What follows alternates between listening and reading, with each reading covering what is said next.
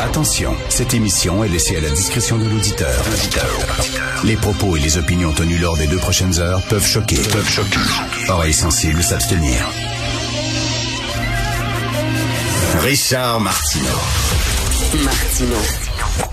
Un animateur pas comme les autres. Richard Martineau. Cube Radio. Bon jeudi tout le monde, merci d'écouter euh, Cube Radio. Êtes-vous des fans de Larry David? Moi, je suis un grand, grand fan de Larry David, le co-créateur de la sitcom Seinfeld et euh, le créateur de cette sitcom que je trouve hilarante, géniale, Curb Your Enthusiasm. Euh, vous savez, le, show de Martin Matt, là, on va se le dire, c'est une copie là, de, de, de Your Enthusiasm. Et euh, en tout cas, c'est fortement inspiré de... Et je suis très content parce qu'il y a une nouvelle saison de Curb Your Enthusiasm, de nouveaux épisodes. Et là, je suis tombé, avant d'entrer en onde tantôt, il y a quelques minutes, je suis tombé sur un texte du Globe and Mail qui dit, oh, vraiment, je regarde ça, nouvelle saison, c'est de l'humour d'un homme blanc hétérosexuel de plus de 50 ans. Et alors? Oui, et alors, ils n'ont pas le droit d'avoir leur humour, les hommes blancs hétérosexuels de plus de 50 ans. Verriez-vous ça? Ouais, ça, c'est de l'humour de noir. Pouah, Ça, c'est de l'humour de noir. Moi, ça m'intéresse pas. Verriez-vous ça? L'humour de femme, ça. Les Dion, oh, l'humour de femme, ça. Voyons donc. Oui, chaque groupe a son humour et alors donc moi je trouve ça drôle. Larry David c'est un vieux grognon. C'est quelqu'un qui effectivement euh, la, la, la société s'est beaucoup transformée et lui s'accroche encore à ses vieilles valeurs. Ben oui, et alors? Et alors, quel est le problème? Moi, je trouve ça drôle de voir ce vieux grognon-là, euh, qui le monde a changé, il comprend pas vraiment dans quel monde il est. Euh, il est un peu découragé. Il a des réflexes des fois d'une autre époque. Et alors? Quel est le Christi de problème avec ça? Non, c'est de l'humour de blanc hétérosexuel de plus de 50 ans. Ce n'est pas drôle, vraiment. Moi, ça me fait rire, comme l'humour de jeunes noirs gays me fait rire aussi, comme euh, il y a de l'humour de, drag queen qui me font très rire aussi. Il y a des drag queens que je trouve super drôles, très bitch et tout ça, ce que je dis, oh, c'est de l'humour de gay, ça. M'intéresse pas, de l'humour de gay. C'est complètement ridicule. Euh, il y a un texte très intéressant dans Le Devoir, euh, sous la plume de Étienne Lajoie, le traitement réservé à Marie Henan, déploré par des criminalistes. Je sais pas comment exactement dire son, son nom à cette dame. Est-ce que c'est Hénin? Est-ce que c'est Henan?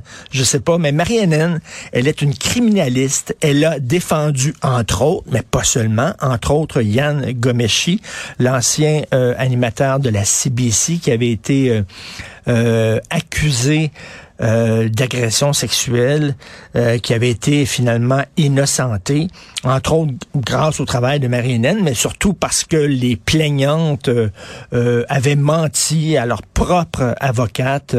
donc, il y avait d'énormes contradictions. Bref, ça tenait pas la route. Et là, elle devait participer à une rencontre, la réunion d'un club de lecture étudiant. Euh, et la, le conseil scolaire du district de Toronto a dit non, on veut rien savoir, on l'a annulé. Et là, il y a des criminalistes qui sont en calvaire et je peux les comprendre.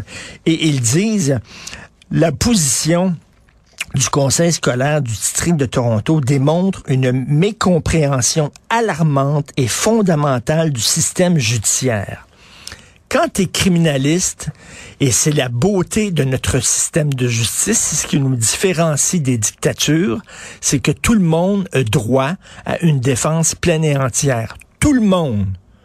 Même le pire criminel a droit à une défense pleine et entière. Paul Bernardo, euh, qui avait euh, violé, agressé, tué des femmes, a eu droit à une défense pleine et entière et à son moment devant les cours de justice et il faut s'en péter les bretelles. C'est ça qui nous différencie des dictatures. Donc, un criminaliste, c'est pas parce que tu défends un violeur que tu es pour le viol.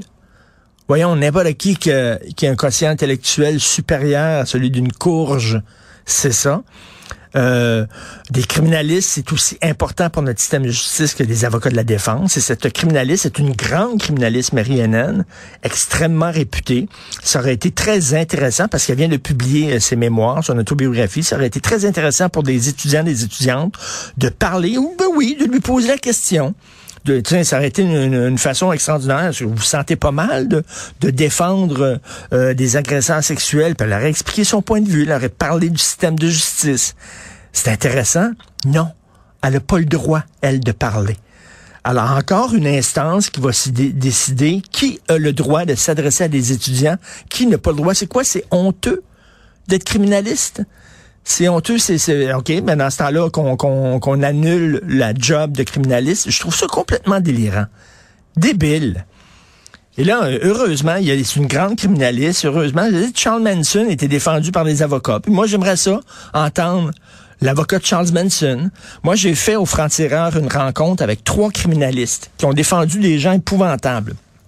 Et ça a donné une conversation passionnante, 20 minutes avec trois criminalistes, puis je leur disais, tabarnouche, euh, il faut que tu aies des relations avec ton client. À un moment donné, euh, j'imagine que tu rigoles avec lui, puis tu sais que c'est peut-être et, euh, et peut-être cette personne-là violait des femmes, etc. Puis il nous parlait de la job de criminaliste, c'était passionnant.